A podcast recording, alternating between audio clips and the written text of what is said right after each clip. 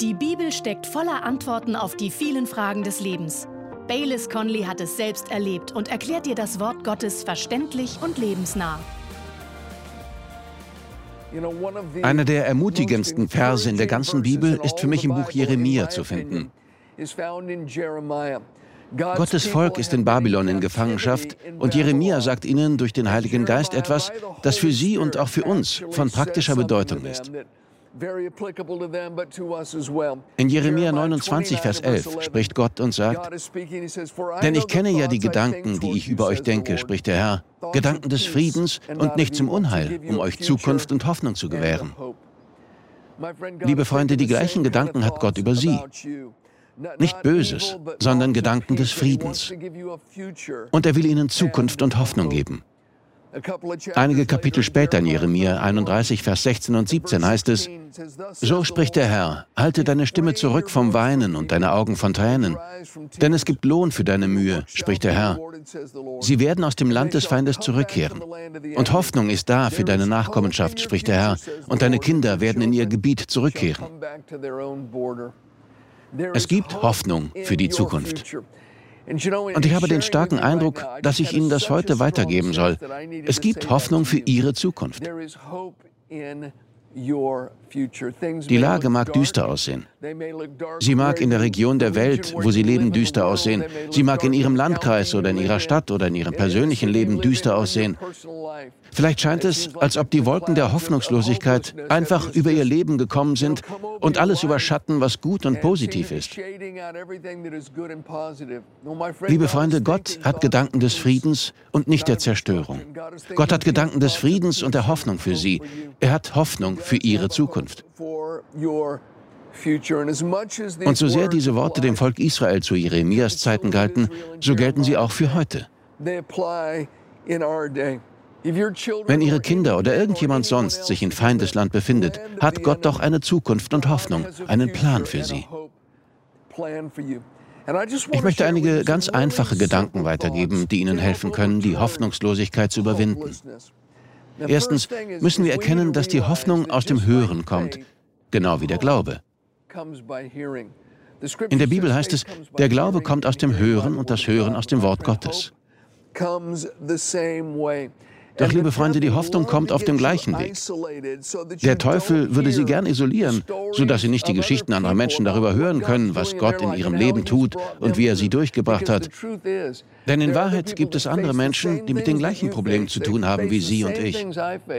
Und Gott hat sie treu hindurchgebracht. Diese Geschichten müssen wir hören, statt uns in unserem Denken oder auch physisch zu isolieren. Der Teufel ist gemein. Er liebt es, Menschen zu isolieren und ihnen den Gedanken in den Kopf zu setzen, für dich wird sich nie etwas ändern. Es gibt keine Hoffnung und keinen Ausweg für dich. In manchen Fällen überredet er Menschen sogar, sich das Leben zu nehmen. Doch wenn wir hören, was Gott tut, was er versprochen hat und dass er im Leben anderer treu gewesen ist, hilft uns das, die Lüge der Hoffnungslosigkeit zu überwinden. Wenn wir die Geschichte anderer hören, kommt oft unsere eigene Befreiung in Gang.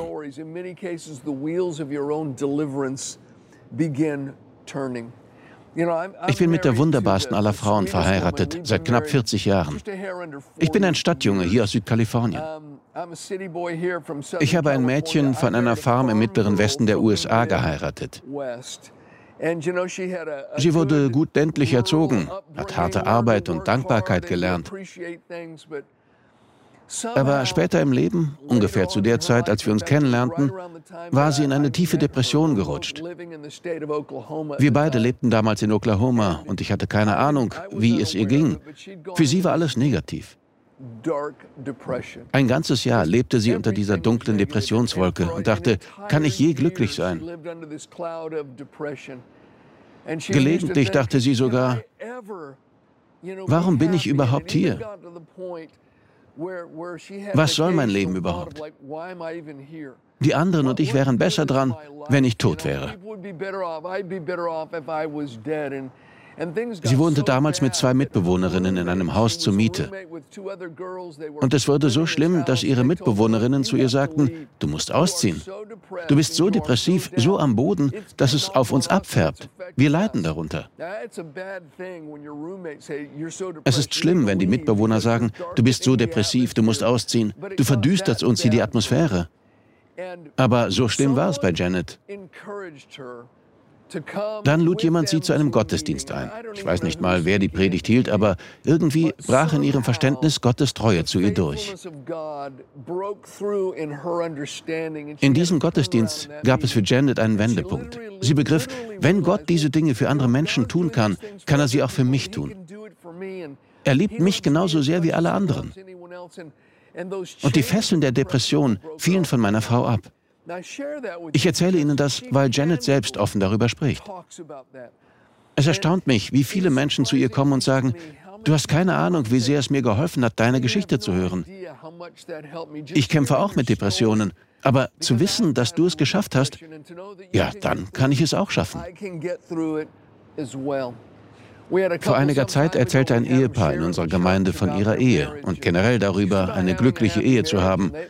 Sie waren sehr offen. Das erste Jahr ihrer Ehe war die Hölle auf Erden. Es war schlimm. Ich kannte die beiden persönlich und kann bezeugen, dass es schlimm war. Aber sie haben die Krise bewältigt. Gott hat ihnen geholfen. Heute sind sie ebenfalls seit 40 Jahren verheiratet. Sie haben eine solide Ehe und ihre Geschichte hat andere ermutigt, die gerade Schwierigkeiten in ihrer Ehe hatten. Menschen, die gesagt haben, ich werfe das Handtuch, ich kann nicht mehr mit ihm, mit ihr zusammenleben. Aber wenn solche Menschen von Gottes Treue hören, beginnt Gott, die Dinge bei ihnen von innen nach außen zu verändern. Wenn Sie mich auch nur ein wenig kennen, wissen Sie, dass ich sehr offen über meine Vergangenheit spreche. Ich hatte schwere Probleme mit Drogen und Alkohol. In meinem Kopf war viel Lärm. Und ich war auf der Suche nach der Wahrheit, aber immer am falschen Ort. Dann erzählte mir ein Junge in einem Park von Jesus. Ich landete in einer kleinen Missionskirche, wo ich mein Leben Jesus anvertraute. Christen beteten für mich und von einem Moment auf den anderen fielen jahrelange Abhängigkeiten von mir ab. Seit damals, seit mehr als 45 Jahren, war nie wieder eine illegale Droge in meinem Körper. Manche meiner Freunde staunten über meine Veränderung. Es ist mir wichtig, darüber zu sprechen, wie Gott mir geholfen hat, weil es andere ermutigt. Ich möchte Ihnen sagen, es gibt Hilfe für Sie. Ich erinnere mich an einen Mann in unserer Kirche. Damals war er der Zauberkünstler Nummer eins in den USA und ziemlich berühmt. Doch er war seit vielen Jahren drogenabhängig.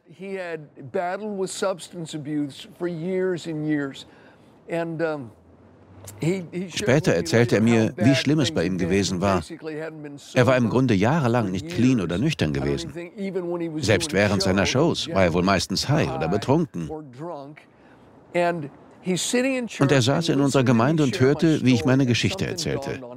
Da dämmerte es ihm, wie er mir später erzählte, ich dachte mir, wenn das für Bayless so gehen konnte, kann es auch für mich so gehen. Wenn Gott ihm helfen konnte, kann er auch mir helfen. Und die Sucht, die sein Leben in ihren Fängen hatte und buchstäblich das Leben aus ihm herauspresste, wurde durchbrochen und er wurde frei. Und danach begann eine wunderbare Geschichte.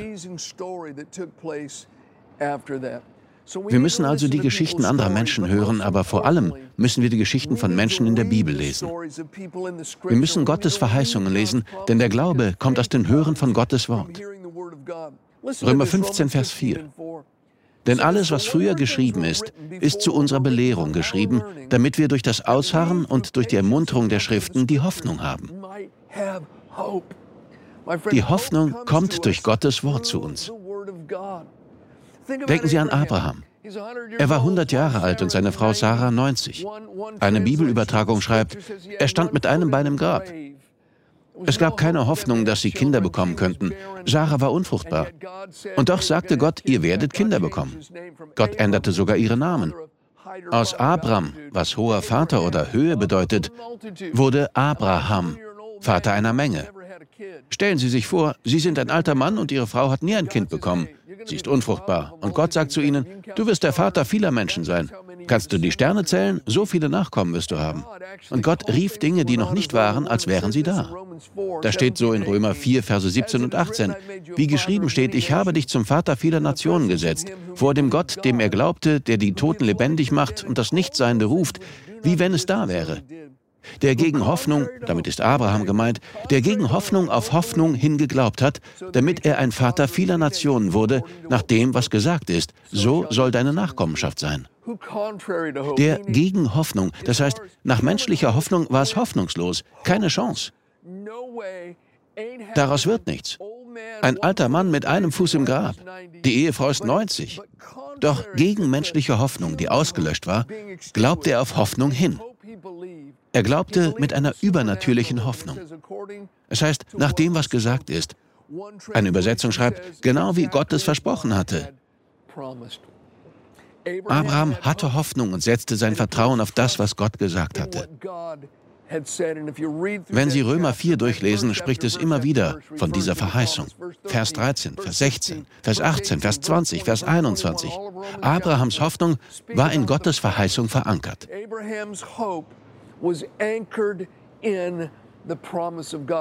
Lernen Sie Ihre Bibel zu lieben. Gehen Sie raus und versuchen Sie, sich die Geschichten anderer Menschen anzuhören. Stellen Sie Fragen. Lesen Sie ein Buch. Menschen schreiben ihre Geschichten von Gottes Treue in Büchern auf. Hören Sie sich einen Podcast an. Und vor allem lesen Sie Gottes Wort. Tauchen Sie in Gottes Verheißungen ein.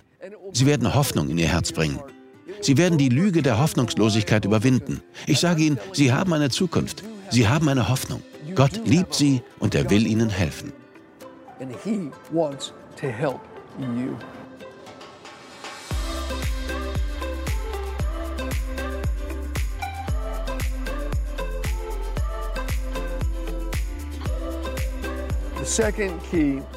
Wenn Sie Hoffnungslosigkeit in Ihrem Leben überwinden wollen, ist es zweitens wichtig zu erkennen, dass es Möglichkeiten gibt.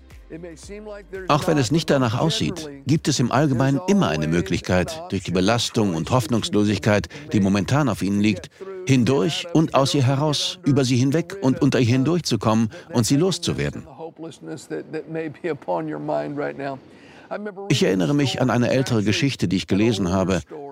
Eine Frau fragte ihre fünfjährige Tochter, was willst du einmal werden? Die Kleine antwortete, ich will Krankenschwester werden. Die Gesellschaft damals war ziemlich männerlastig und das war die höchste berufliche Aufstiegsmöglichkeit für eine Frau. Die Besten der besten Frauen konnten Krankenschwester werden. Und die Mutter sagte zu ihrer kleinen Tochter, dass du Krankenschwester werden willst, ist gut. Aber weißt du, dass du alles werden kannst? Die Kleine fragte wirklich, Mama, alles? Ja, sagte die Mutter, du kannst Rechtsanwältin, Ärztin oder Präsidentin der Vereinigten Staaten werden. Alles, was du willst.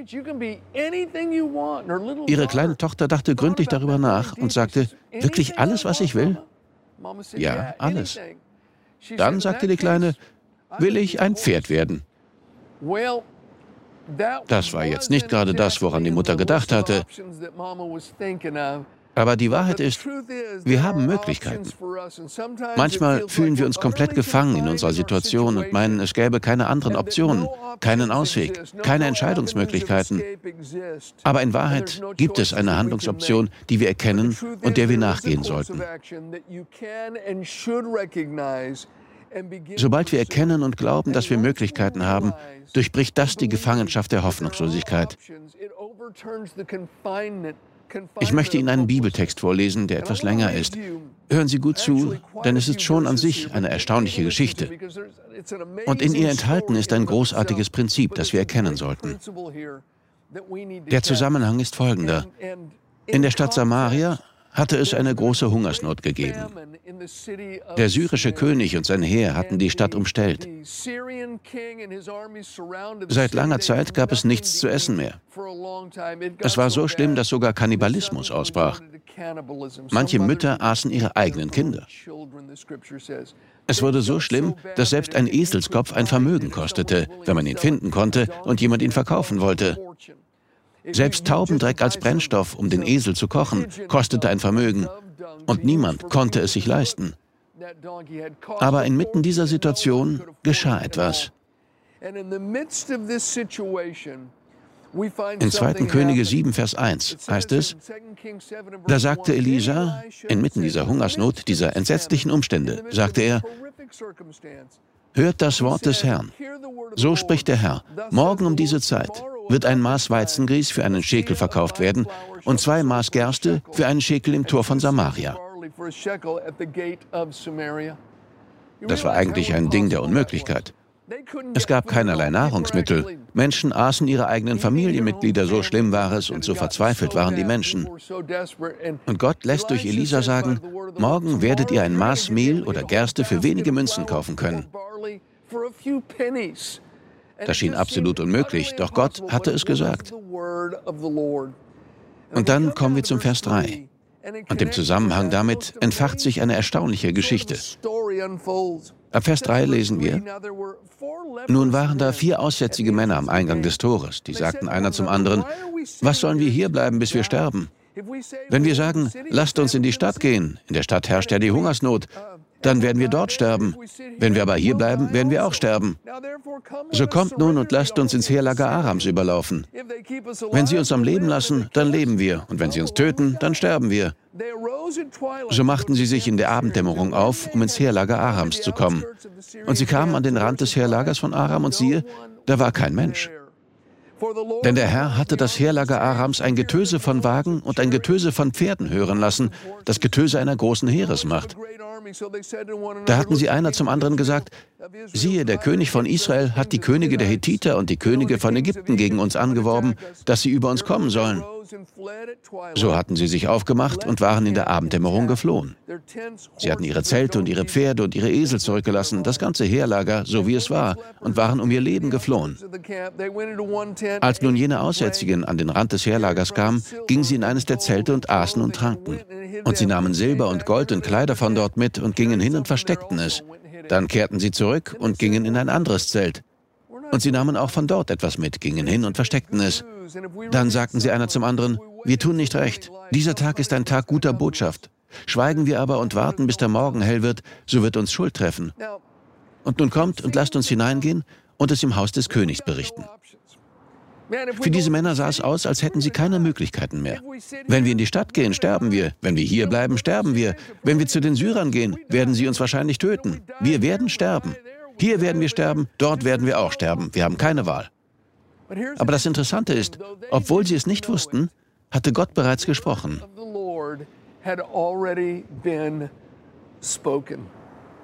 Ich glaube, Gott hatte es diesen Männern ans Herz gelegt, ins Lager der Syrer zu gehen.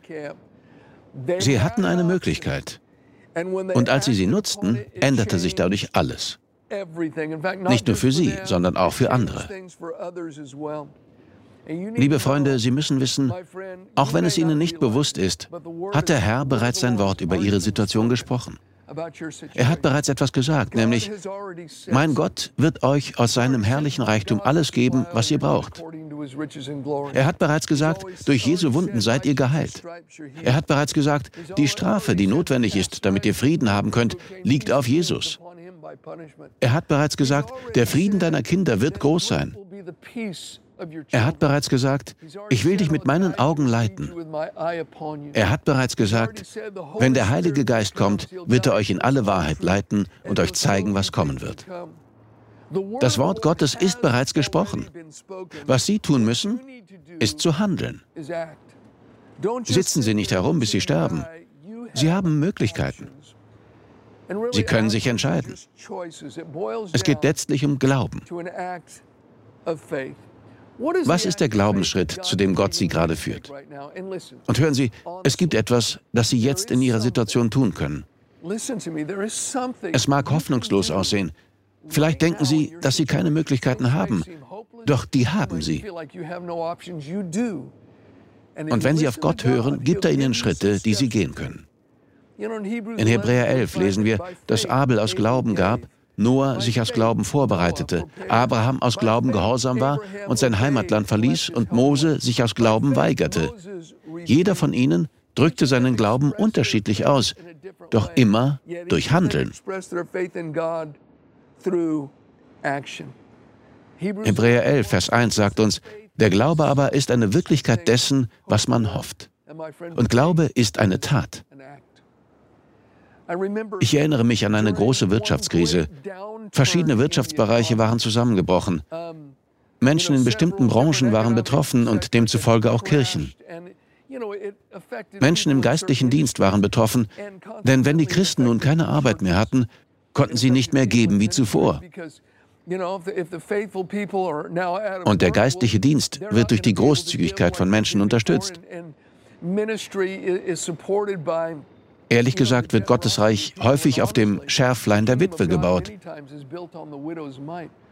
Und wenn viele mitmachen, hilft sogar das ganz wenige, damit das Reich Gottes wächst. Von der Krise waren viele christliche Organisationen und Kirchen im ganzen Land betroffen. Und ich weiß noch, was ein Prediger erzählte, dessen Region und Gemeinde besonders hart von dem wirtschaftlichen Abschwung betroffen war. Er ging in sein Gebetszimmer und sagte, Gott, zeig mir, was ich tun soll, denn es sieht so aus, als müssen wir viele Mitarbeiter entlassen. Das will ich nicht. Sie und ihre Familien sind abhängig von dem Einkommen, das sie durch uns haben. Ich will auch nicht an unserer Arbeit kürzen, denn dein kostbares Evangelium muss den Völkern der Welt verkündigt werden. Es gibt jede Menge Menschen, die die Rettung durch Jesus brauchen, die Probleme haben und die gute Nachricht hören müssen. Gott, gib mir eine Möglichkeit zu handeln. Zeig mir, was ich tun soll.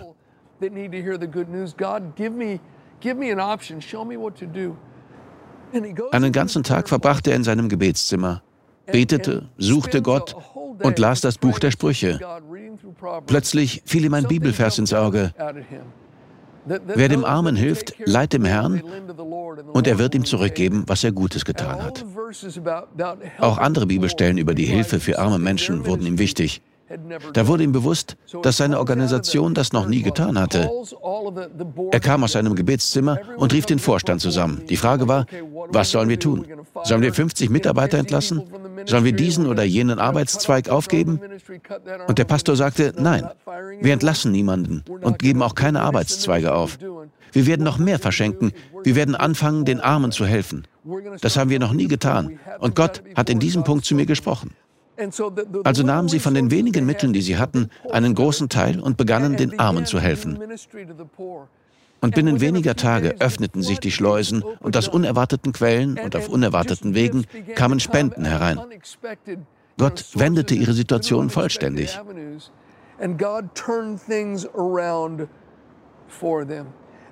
Ich möchte Ihnen einfach sagen, es gibt etwas zu tun, das Gott Ihnen zeigen wird.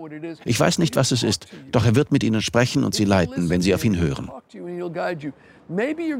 Vielleicht erleben Sie eine schwierige Phase in Ihrer Ehe. Vielleicht haben Sie ein körperliches Leiden oder kämpfen mit Depressionen. Vielleicht wissen Sie nicht, was Sie noch mit Ihren Kindern tun sollen. Ihre Kinder sind ganz abgedreht und haben eine Einstellung entwickelt, die Sie für unmoralisch und verrückt, falsch und zerstörerisch halten. Und Sie wissen nicht mehr, was Sie tun sollen. Hören Sie, Gott wird ihnen Weisheit schenken. Im Jakobusbrief heißt es, wem Weisheit fehlt, der soll Gott darum bitten. Und Gott wird sie reichlich schenken, ohne zu tadeln. Gott wird ihnen zeigen, was sie tun sollen.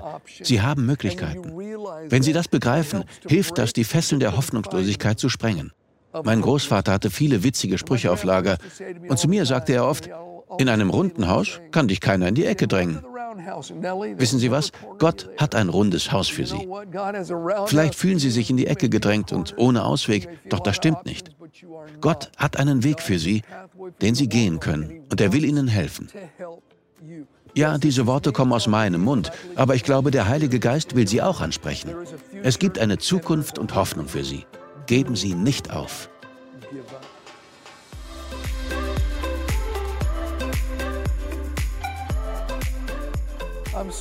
Ich bin froh, dass Sie sich Zeit genommen haben, mir zuzuhören. Wenn ich bei Ihnen im Wohnzimmer oder in der Küche sitzen und eine Tasse Tee mit Ihnen trinken und mich mit Ihnen unterhalten könnte, würde ich genau das sagen, was ich in dieser Predigt gesagt habe. Ich bete dafür, dass Gott Sie segnet und dass Sie anfangen, das in die Tat umzusetzen, was ich gesagt habe. Es gibt einen Gott im Himmel, der Ihren Namen kennt. Er liebt Sie, Sie sind ihm wichtig. Er wird Sie nicht im Stich lassen. Ich möchte allen danken, die unsere Arbeit unterstützen.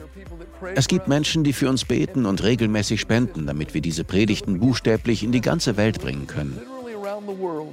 Wir übersetzen sie in verschiedene Sprachen, damit die Menschen Hoffnung in Jesus und in Gottes Wort finden können. Danke allen, die uns unterstützen.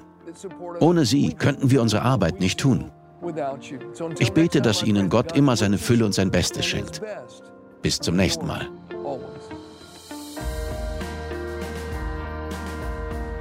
Wir danken dir fürs Zuhören. Weitere Predigten sowie eine tägliche Andacht von Baylis findest du kostenlos auf baylis-conley.de.